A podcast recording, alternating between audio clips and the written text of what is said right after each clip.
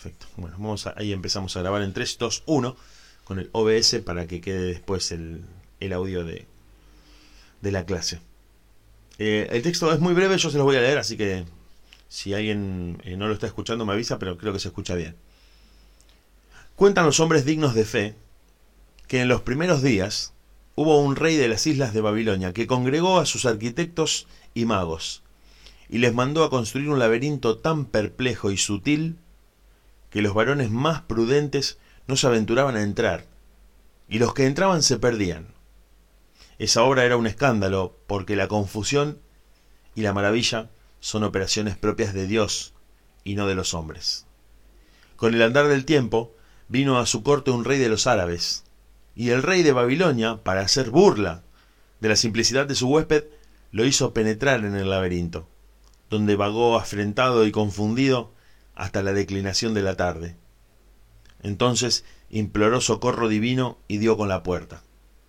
Sus labios no profirieron queja ninguna, pero le dijo al rey de Babilonia que él en Arabia tenía otro laberinto y que si Dios era servido, se lo daría a conocer algún día. Luego regresó a Arabia, juntó sus capitanes y sus alcaides y estragó los reinos de Babilonia con tan venturosa fortuna que derribó sus castillos, rompió sus gentes e hizo cautivo al mismo rey. Lo amarró encima de un camello veloz y lo llevó al desierto. Cabalgaron tres días y le dijo, Oh, rey del tiempo y sustancia y cifra del siglo, en Babilonia me quisiste perder en un laberinto de bronce con muchas escaleras, puertas y muros.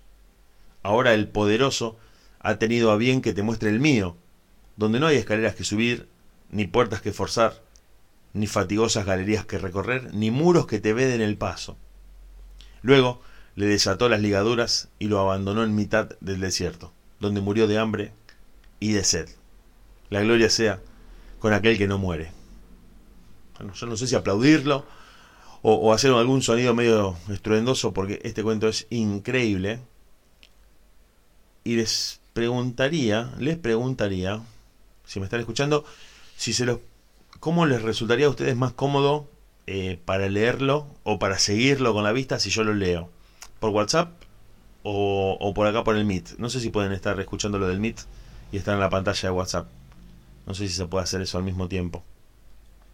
Por eso me gustaba que, lo hiciéramos por audio, porque vos el audio lo podés poner en segundo plano y, podés usar el teléfono para cualquier cosa. Pero bueno, básicamente la estructura del cuento es esta. Sí, profe.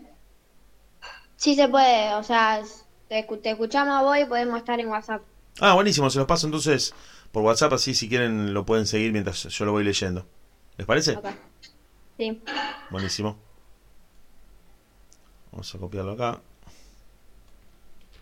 Genial, eso no, no lo sabía de Google Meet. El elef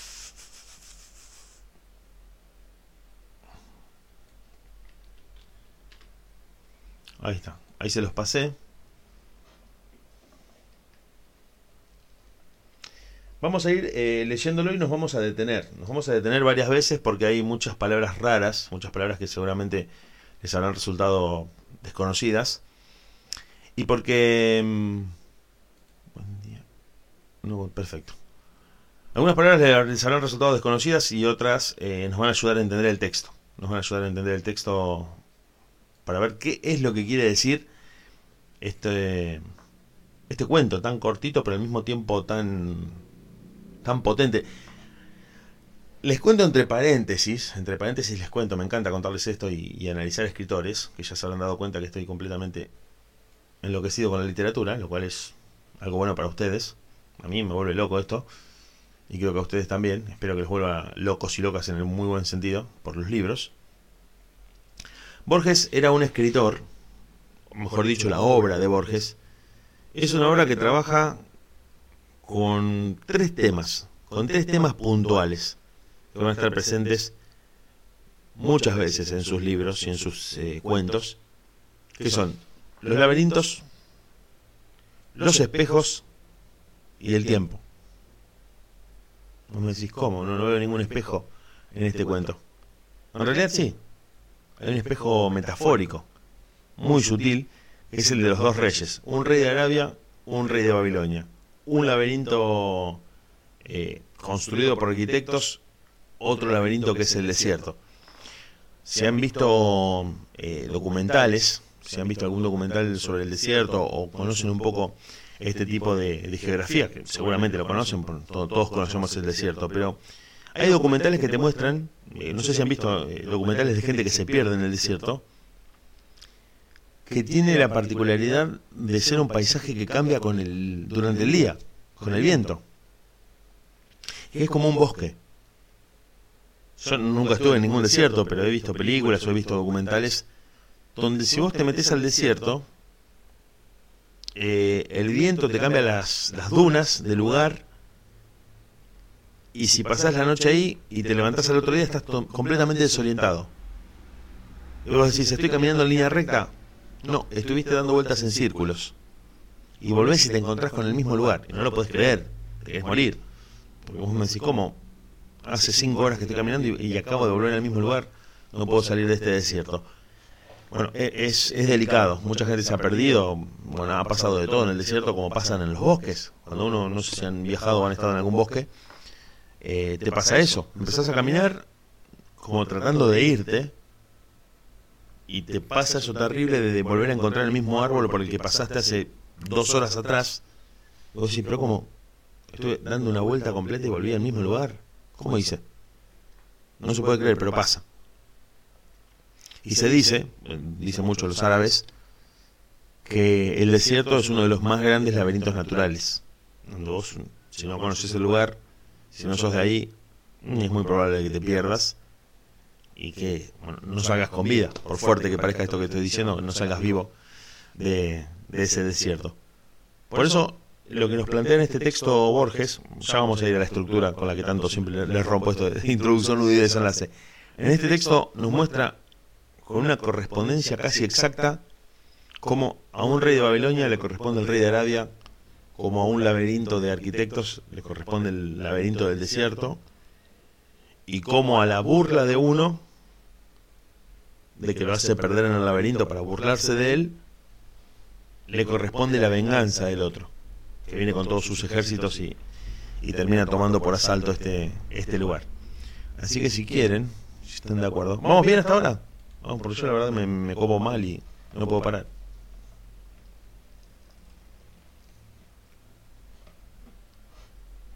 Pulgar arriba.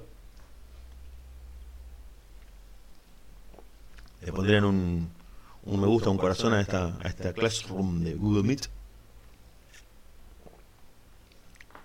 Sí, profe. Genial. No, pero, pero vos dar a terminar de, almorzar tranquila. Ah, buenísimo.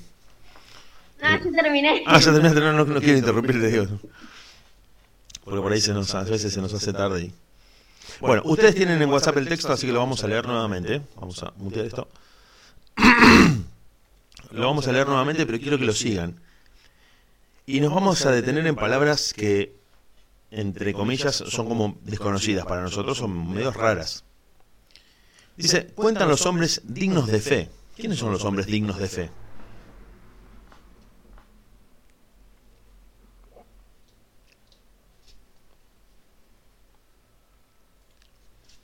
¿Quiénes les parecen que pueden ser los hombres dignos de fe? Los que creen en algo, que qué sé yo. Dignos de fe. Que tienen mucha fe.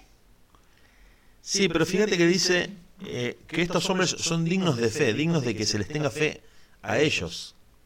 O sea, como que cuentan una historia en la que uno dice, bueno, te creo porque vos sos una persona creíble. O sea, como, que, como que tienen cierto prestigio porque lo que cuentan es verdad.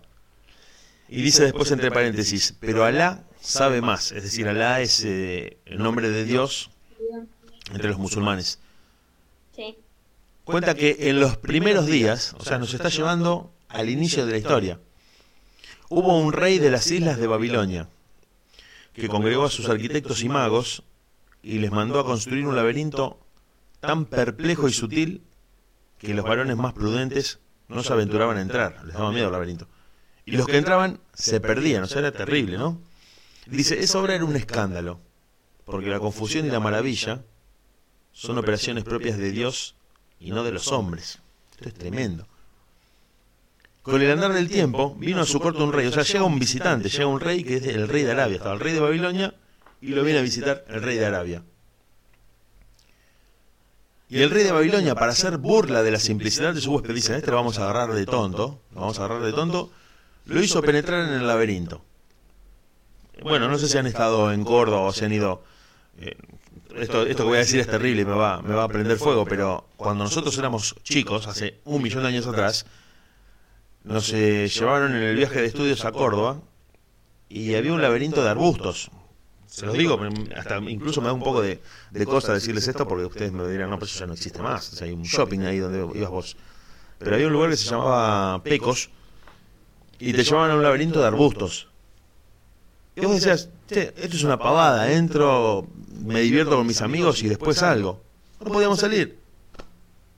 Íbamos corriendo, eh, dando vueltas por todos lados y decís, me perdí, ¿cómo salgo? Y bueno, después al rato, desde arriba, venía una especie de como de guía que había ahí en el lugar y te decía, no, mira, a la derecha, izquierda y te hacía salir. Pero vos por tu propia cuenta no podías salir. Vos por tu, por tu propia cuenta no salías. Una locura. Y era de arbustos, mirá lo que te estoy diciendo, de unos arbustos de, la altura de una persona, ponele 1,80, 1,90. Y vos veías, veías que había cosas atrás de los arbustos, pero que no... Eran como pasillos y te perdías, te perdías, no podías salir. Imagínate en este, en este laberinto. Eh, bueno, retomo, donde lo hizo penetrar en el laberinto, donde vagó afrentado y confundido. O sea, el tipo estaba como diciendo, no, ¿cómo hago para salir acá? Hasta la declinación de la tarde, hasta que cayó el sol. Entonces imploró socorro divino a Dios y dio con la puerta, logró salir. Sus labios no profirieron queja ninguna, es decir, el tipo no dijo nada, no dijo, pero ¿cómo me hiciste entrar en el laberinto? No, no dijo nada. Pero le dijo al rey de Babilonia que él, en Arabia, tenía otro laberinto. Y que si Dios era servido, se lo daría a conocer algún día. O sea, le dijo, yo me perdí, está bien, yo entré en el laberinto, me hiciste perder, está todo bien. Yo tengo otro laberinto. Si tengo suerte, si Dios me ayuda, voy a hacer que vos lo conozcas. Como anunciando la venganza. Luego regresó a Arabia, junto a sus capitanes, bueno, reúne todo su ejército y estragó los reinos de Babilonia, o sea, destrozó todo, destrozó todo. Derribó sus castillos, rompió sus gentes y capturó al rey, lo hizo cautivo. Lo lleva al desierto en un camello. Fíjense que por ahí dice, eh, cabalgaron tres días, es decir, se metieron muy adentro del desierto y le dijo, en Babilonia me quisiste perder en un laberinto de bronce, con muchas escaleras, puertas, muros. Y dice, ahora te muestro mi laberinto, no hay escaleras, no hay muros, ni puertas, ni galerías, ni nada. Lo dejó en el desierto y obviamente el tipo después de, de vagar por el desierto, dice, lo abandonó en la mitad del desierto, donde murió de hambre y de sed. La gloria sea con aquel que no muere. Una cosa terrible este cuento donde vemos que para cada personaje hay un equivalente. A los arquitectos están los, los capitanes, a los magos los alcaides, al rey de Babilonia, al rey de Arabia. Podríamos hacer hasta inclusive una, una especie de, de tabla comparativa donde cada elemento se corresponde con otro en el cuento. Está buenísimo. Y les cuento, les cuento sí, entre paréntesis, como muy, muy hablando de todo un poco. Conocen, creo que me imagino que han sentido nombrar el desierto del Sahara o del Sáhara, como se dice en, árabe, que está en el norte de África, pero no es un desierto, es un desierto gigante, gigante a un nivel, es inmenso. Si yo les paso una foto, ustedes las pueden ver en el Classroom, ¿no? En el Meet. Creo que sí. Creo que sí, creo que la van a poder ver. O sea, Meet, no sé si las pueden ver. Esto me parece que es medio limitado. A ver si les puedo pasar esta foto.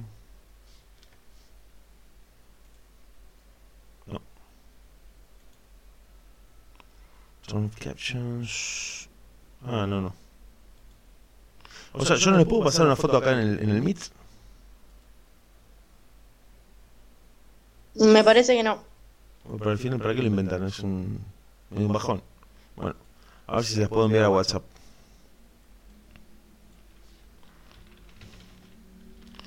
para que vean lo inmenso que es el desierto del Sahara.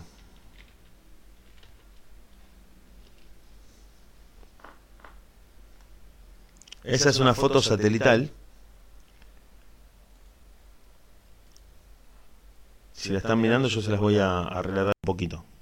Son fotos del satélite, ¿no? Lo que se ve, bueno, no, creo que ustedes eh, se dan cuenta de que lo que está en verde es eh, vegetación y lo que está en amarillo o en distintos tonos de marrón es todo desierto. Fíjate que es gigante, pero gigante, no, no grande, es muy, muy grande y ocupa toda la parte norte de África. Hay países, esto es una locura lo que te voy a contar, hay países que están adentro de ese desierto, son completamente desiertos. Y vos me decís, ¿cómo? Sí, sí, sí. Porque viste que acá en Argentina tenés, eh, por ejemplo, ustedes están en arroyo, si agarran para un lado tienen el río, y si agarran para el otro lado vas recorriendo como campo, campo, campo, todo pampa verde, mucha vegetación, si vas por la ruta. En estos países es todo desierto, no importa para qué lugar agarrás, si vas para el norte, para el sur, es todo desierto. ¿pero cómo? ¿En serio? Sí, todo desierto, terrible. No hay un árbol en miles de kilómetros. Y vos decís, ¿cómo hacen? la verdad que no sé, me gustaría preguntarles. Porque viven en el medio del desierto completo. Hay países que están en un desierto infinito. Entonces en la mitología y en en ciertos, eh, ciertas culturas se ha creado esa, esa idea de que el desierto es infinito. Están en un lugar completamente desértico, no, se puede creer. Vos buscas fotos satelitales.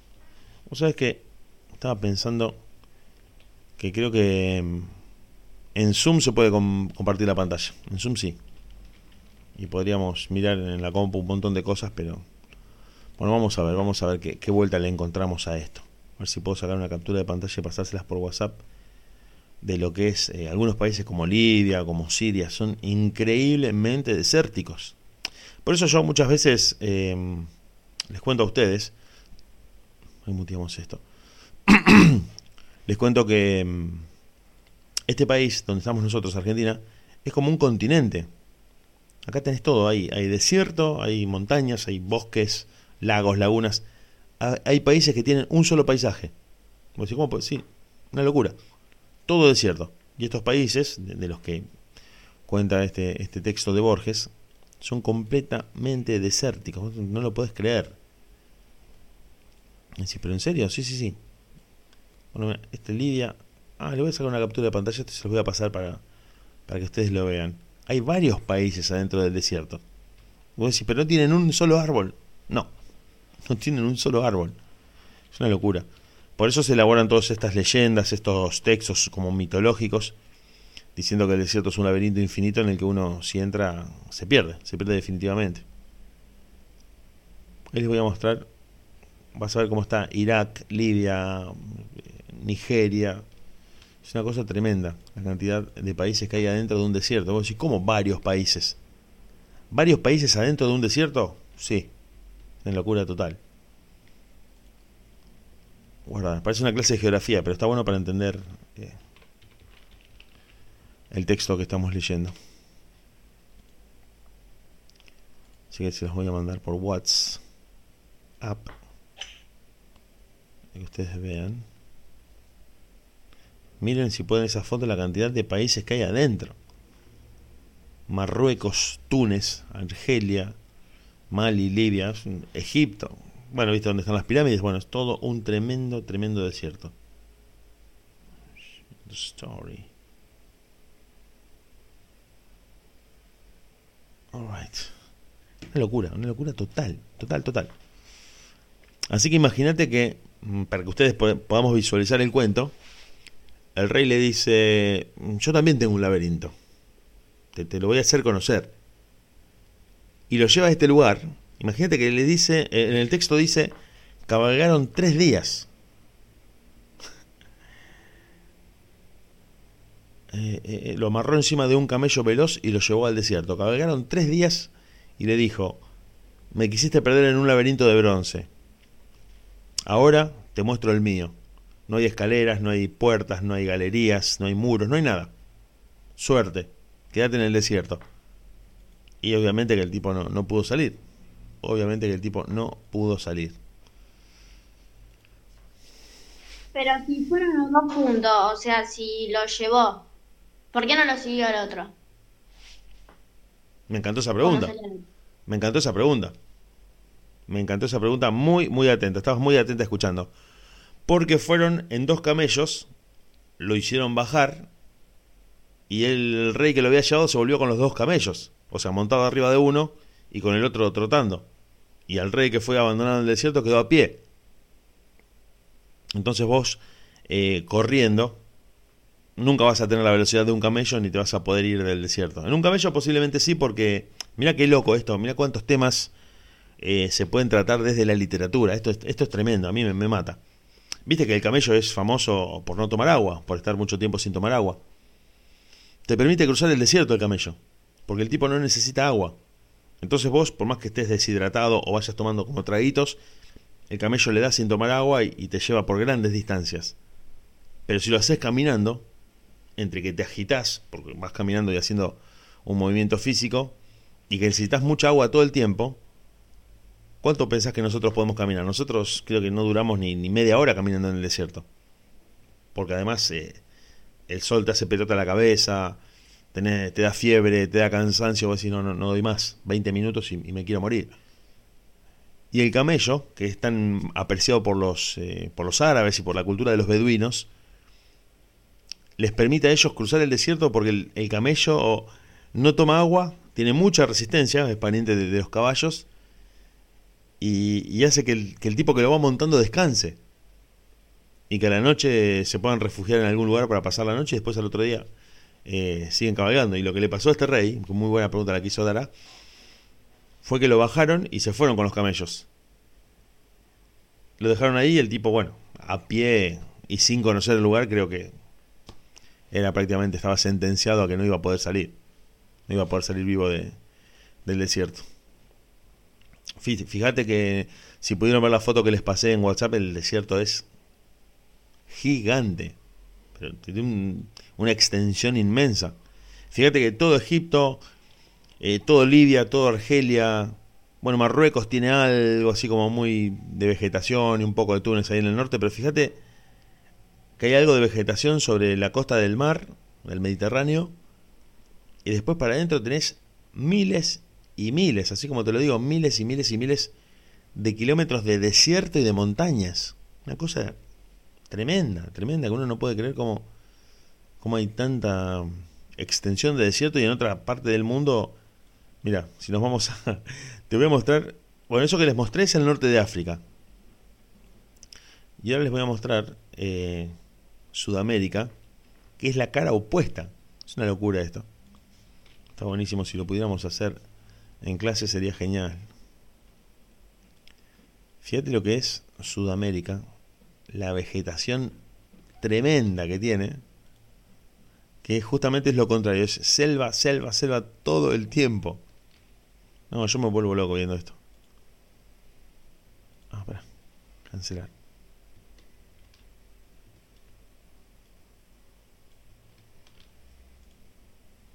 Ahí está. Eh, guardar. Viste que en Brasil está el Mato Grosso y demás. Bueno, es la, cara opuesta de lo que es África. Eso que te pasé primero era África, esto es América del Sur.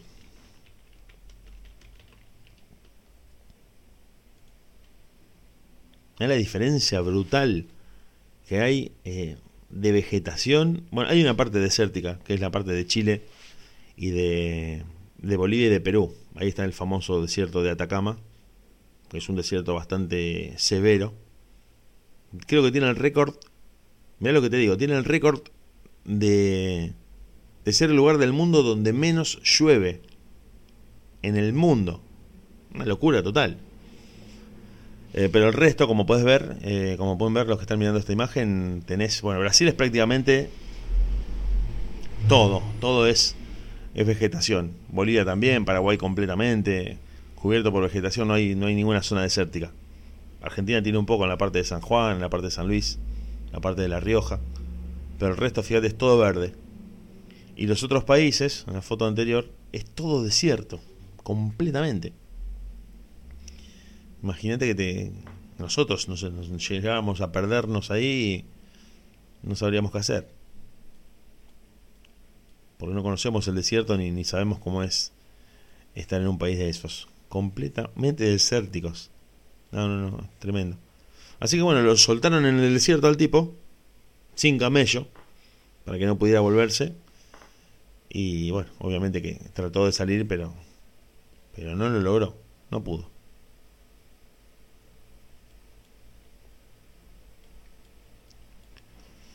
Y en cuanto al análisis eh, que vamos a hacer juntos de este texto, de los dos reyes y los dos laberintos, ahora tengo otra pestaña acá. Yo creo que la introducción eh, es el principio del cuento, cuentan los hombres, el rey de Babilonia congregó a los arquitectos. Eh, creo que la introducción lleva hasta, desde que lo hizo perder en el laberinto, hasta que el otro se fue y que el nudo es la parte en la que él reúne a todos sus ejércitos y conquista el reino de Babilonia. Creo que ese es el, nudo para mí. Y el desenlace sería que, donde dice, luego le desató las ligaduras y lo abandonó en la mitad del desierto, donde murió de hambre y de sed. Ese es el desenlace que creo que se los había dicho ayer que siempre está relacionado con algún momento eh, climático, con algún clímax que tiene que ver con, una muerte o con un rescate o con un encuentro. En este caso es con la muerte, como había sido también con el almohadón de plumas. Ese es el desenlace. Acá, bueno, no hace más descripciones, pero termina ahí. Yo digo que la introducción sería todo este encuentro entre los reyes, lo hace perder en el laberinto, se burlan de él, el tipo da vuelta, dice, bueno, ¿cómo voy a salir de acá? Todo eso es la introducción el nudo es la venganza, en todo el momento en el que dice, luego regresó a Arabia junto a sus capitanes y sus alcaides eh, y estragó los reinos de Babilonia, lo, lo amarró encima de un camello y lo llevó al desierto. Ahí empieza el desenlace. Y finalmente, finalmente murió, ese es el desenlace total del texto. No sé si, si están de acuerdo, si les parece, pero yo lo vi de esa manera, el cuento vos te burlas de mí, o, decidiste invitarme a tu reino y te burlas de mí, yo ejecuto una venganza y el desenlace es que este rey, el primero, termina muriendo en el medio del desierto. Repasando muy a grandes rasgos la estructura de, de este relato. Muy corto, pero lleno de significados. Ahora, los chicos que no se conectaron no van a entender nada de por qué en lengua y literatura estamos viendo mapas del desierto y de América del Sur. Ahora les voy a avisar después.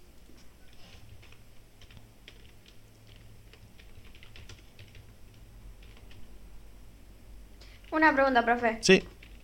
Allá arriba donde dice que los hombres eran dignos de fe, ¿habla de ellos dos? No, habla de... Muy buena pregunta. ¿Quién... A ver, no, vi quién me preguntó.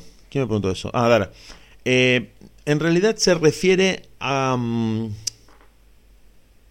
a ver, no te quiero, no te quiero abrumar con tanto de, esto porque es un escritor de primer nivel.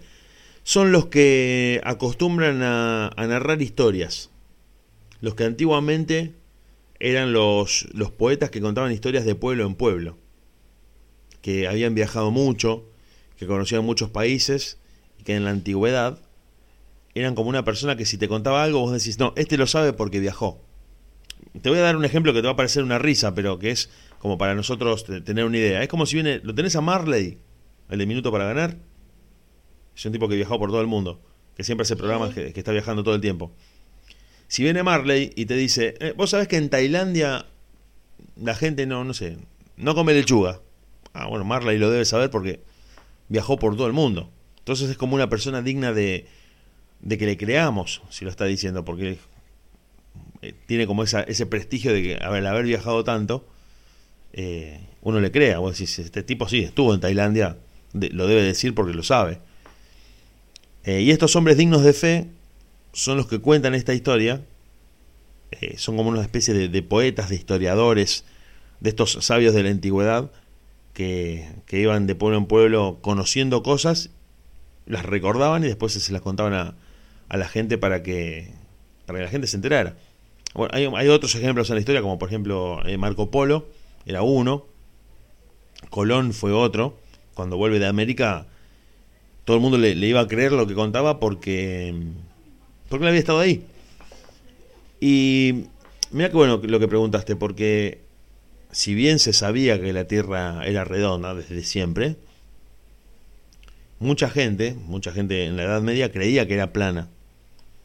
Cuando Colón viaja a América y el tipo vuelve, le dicen, pero al final la Tierra no es plana que, que llegás así hasta la línea del horizonte y te caes. No. no, no la línea es, es imaginaria, como una ilusión óptica que vos ves, pero nunca llegás. siempre estás avanzando, avanzando, avanzando y podrías dar vueltas infinitamente porque se forma esa línea en el horizonte, pero no es que, que vivimos arriba de una mesa. O sea, vas, llegas hasta, hasta el horizonte y aparece otra vez el horizonte. O sea, nunca estás llegando y te encontrás con, con el continente americano, con el continente africano y demás. De hecho, no sé si se enteraron, no sé si se enteraron ustedes, pero vos sabés que hubo toda una movida hace un par de años de gente que cree que la Tierra es plana. No sé si lo vieron, terraplanistas que aparecieron por todos lados, diciendo que vivíamos en una, en una especie de, como, como de un disco, y que la Antártida era un paredón de hielo, una cosa terrible, una cosa terrible.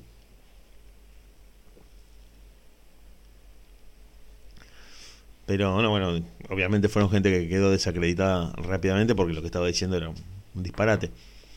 Pero eh, antiguamente se pensaba que la Tierra era plana. Después se demostró que no. Y Colón, esto viene a tu pregunta de, quiénes son los hombres dignos de fe. Son estos historiadores que han viajado, que conocen muchos pueblos, que conocen, muchas historias y tradiciones y, y contaron esta historia de los dos reyes y los dos laberintos. Por eso dice, cuentan los hombres dignos de fe a los que la gente le creía, pero Dios eh, sabe más, Alá. Sería el Dios de los, de los musulmanes, tanto de los babilonios como de los árabes, que son muy están muy ajustados a lo que sería para ellos la Biblia de ellos es el Corán. Se llama Corán y tiene, bueno, una serie de, de similitudes con la Biblia. Es un texto que explica el mundo, explica la existencia de Dios y demás eh, para esos creyentes. Así que pasándolo limpio, yo les diría que para mí, si ustedes están de acuerdo o, quieren eh, verlo de otra manera, para mí la introducción es desde el principio del texto hasta cuando lo hace perder en el laberinto. El nudo sería el regreso y esta organización de los ejércitos para vengarse. Y el desenlace sería que lo lleva al desierto, lo desata, cabalgan tres días, lo desata, lo deja en el desierto y le dice, bueno, suerte, a ver cómo salís de este laberinto. Y el tipo, bueno, finalmente dice, Luego le desató las ligaduras y lo abandonó en la mitad del desierto, donde murió de hambre y de sed. My goodness, my goodness, pobre tipo. Pero bueno, es, parte de una venganza. Es parte de la venganza de este rey que, que primero se sintió humillado porque le hicieron perder en el laberinto y después dijo, yo esto, yo esto me lo cobro. Si tienen la compu, si tienen la compu, eh, no sé si utilizan Google Earth ustedes habitualmente. Pero si ponen esto que les voy a pasar en la compu, ponen ese término, los va, los va a llevar a una, a una aplicación que tenés en la compu que está dentro del navegador, donde con tu mouse podés, podés ver todo el mundo. Con la ruedita te acercás y te alejas y con el clic eh, izquierdo sería el que usamos siempre, eh, podés eh, ir haciendo girar el mundo. Es una locura total. Es como una manito que hace girar el mundo y te, te sentís como una especie de, no sé, de astronauta que está mirando el mundo desde lejos. Y podés ver lo, gigante que es y, bueno, ver principalmente lo que son las zonas desérticas. Asia, África y, y Australia. Australia tiene una cantidad de desierto increíble. Y como son fotos, eh, vas a ver cómo es realmente, eso es una locura lo pones en 3D, te, te ponen en el desierto de, de África, de Asia, todo es una cosa tremenda, tremenda. ¿Cómo puede ser tan grande este lugar? Sí, es inmensamente... Bueno, eh, Australia, mira, esto te lo comento como, como una charla que estamos teniendo, es tan eh, grande el desierto de Australia que todas las ciudades están en la costa, no tiene ciudades adentro del país. Es una cosa increíble, son, son reservas, son puntos de, de referencia, pero todas las ciudades están en la, en la costa, sobre el mar. porque bueno, Australia es, es famosa en el mundo por, la, por el calor increíble que hace.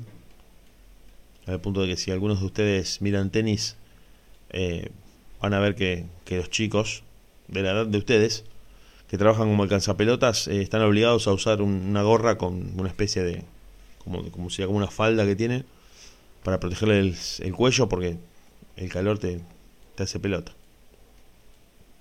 Literalmente te hace pelota. No sé si tienen alguna pregunta, si quieren agregar algo ustedes, si están completamente de acuerdo con lo que dijimos. Pregunten que, que estamos para eso. Yo me, me, entusiasmo mucho y como que le doy y te hablo sin parar, pero si ustedes quieren hacer alguna acotación, me pueden preguntar. No, profe, yo estoy bien. Bueno, buenísimo. Entendí. ¿Entendieron? Genial, genial. Esto yo lo dejo grabado y les subo el audio para los chicos que no pudieron conectarse o para los que quieran eh, repasar la clase. Buenísimo, buenísimo, José, genial. Entonces, eh, nos volvemos a encontrar el lunes. Vamos a seguir en esta modalidad, se los digo. Vamos a seguir virtualmente hasta el día 21. Así que eh, les voy a ir pasando material por WhatsApp eh, o links de, de, textos para que ustedes los puedan escuchar y actividades para que ustedes me puedan ir eh, pasando por foto o por archivo, como a ustedes les quede cómodo. Ya nos vamos a poner de acuerdo. ¿Sí? ¿Perfecto? Bueno, bueno, segundo, tercera. Nos volvemos a encontrar el lunes, nosotros. Nos volvemos a encontrar el lunes Dale, profe. 13.30. Les dejo un abrazo a todos. Nos vemos. Chau, chau. Besos. Chao. Chao. Hasta luego.